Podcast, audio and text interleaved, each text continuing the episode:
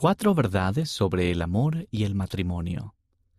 Antes de casarse con el presidente Russell M. Nelson, la hermana Wendy W. Nelson fue profesora de terapia matrimonial y familiar durante 25 años. En un devocional mundial para jóvenes adultos, compartió estas cuatro verdades. Número 1. Las verdades sobre el amor y el matrimonio las recibirán de nuestro Padre Celestial por medio del Espíritu Santo. Número 2. La pureza personal es la clave del verdadero amor.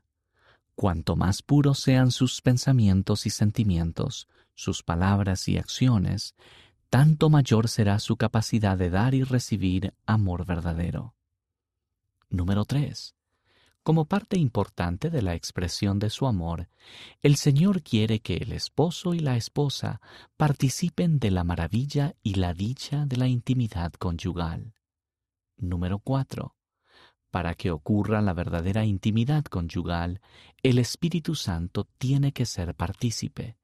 Simplemente no es posible tener la clase de experiencias íntimas fuera del matrimonio como las que pueden tener dentro de él, ya que el Espíritu no estará presente. Puede leer o ver el discurso del devocional de la hermana Nelson, El amor y el matrimonio, en churchofjesuschrist.org, diagonal go, diagonal 8205 este número contiene varios artículos sobre la perspectiva del Evangelio en cuanto a la sexualidad. Para padres, véase la página 18. Para jóvenes adultos, véase la página 42. Y para adolescentes, véase la página 52.